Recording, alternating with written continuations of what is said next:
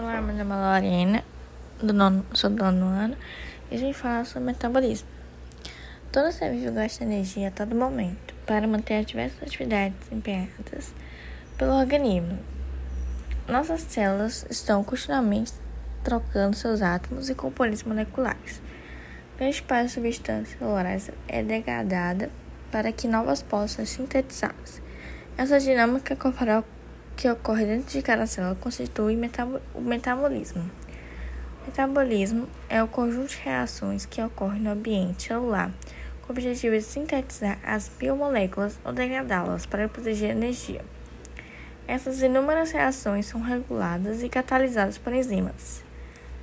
As biomoléculas energéticas são os carboidratos, lipídios e proteínas que são obtidas em grande quantidade durante a alimentação ou são mobilizadas das reservas orgânicas. Entre as funções do metabolismo, podemos destacar obtenção de energia, conversão das moléculas dos nutrientes em percursos de macronutrientes, como aminoácidos, bases nitrogenadas, açúcares e ácidos graxos, produção de macromoléculas como proteína, ácido nucleicos, polissacarídeos e lipídios, síntese e degradação de biomoléculas especializadas. As reações de metabolismo são classificadas em dois tipos: as reações de biossíntese ou anabolismo e as reações de degradação catalismo. Catabolismo. Anabolismo. Moléculas mais simples são unidas para formar outras de maior complexidade, como ocorre com a união de aminoácidos para formar as proteínas. As vias anabólicas são processos endogênicos e redutivos que necessitam de fornecimento de energia. Catabolismo. Moléculas mais complexas são quebradas transformando-se em moléculas mais simples, como ocorre na quebra do glicogênio em glicose.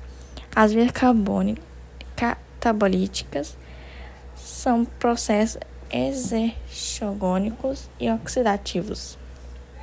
Então, o anabolismo refere-se a um conjunto das reações de síntese necessárias para o crescimento de novas células e na manutenção de todos os tecidos, enquanto o catabolismo é um processo contínuo, centrado na produção de energia necessária para a realização de todas as atividades físicas, externas e internas. Além disso, deve-se mencionar que o catabolismo engloba também a manutenção da temperatura corporal.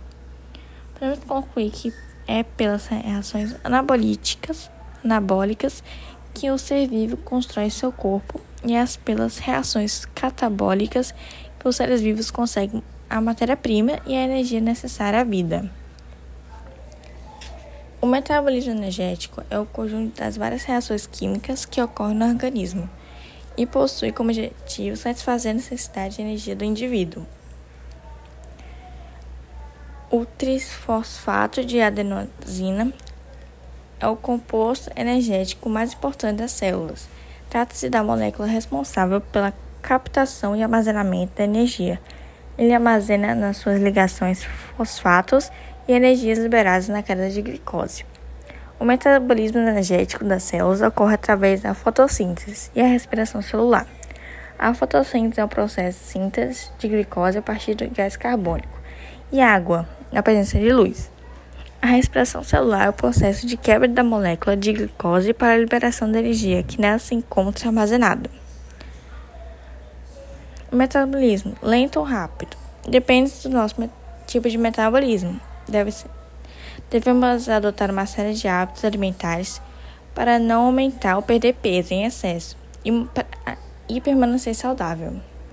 Pessoas com metabolismo acelerado apresentam um maior gasto de energia e, por esse motivo, têm uma maior tendência para perder peso. O contrário se passa com as pessoas com metabolismo lento, que, por necessitarem de menos energia, tendem a acumulá-la, o que, consequentemente, leva a um aumento de peso. Segundo os estudos, os fatores que mais influenciam o metabolismo corporal são genética, gênero, idade, altura, peso e, compo e composição corporal, atividades físicas e alimentação.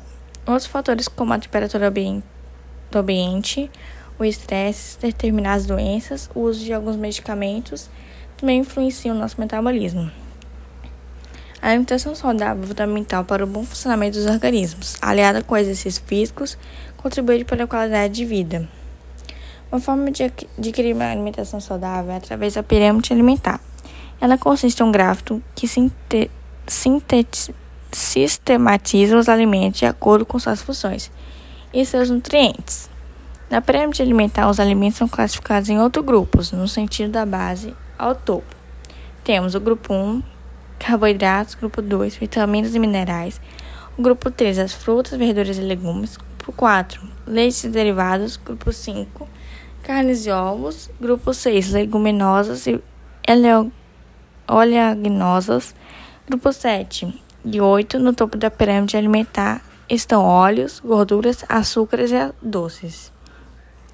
A água não, não fazer parte da pirâmide alimentar tradicional, os nutricionistas recomendam a ingestão diária de no mínimo 2 litros. A alimentação saudável tem sua importância como proporcionar uma série de benefícios, como melhoria do sistema imunológico, melhoria no sistema, maior capacidade de concentração, mais disposição para atividades diárias, prevenção de doenças, auxilia o sono, combate a depressão e estresse. A falta de uma alimentação saudável está relacionada com a desnutrição e transtornos alimentares.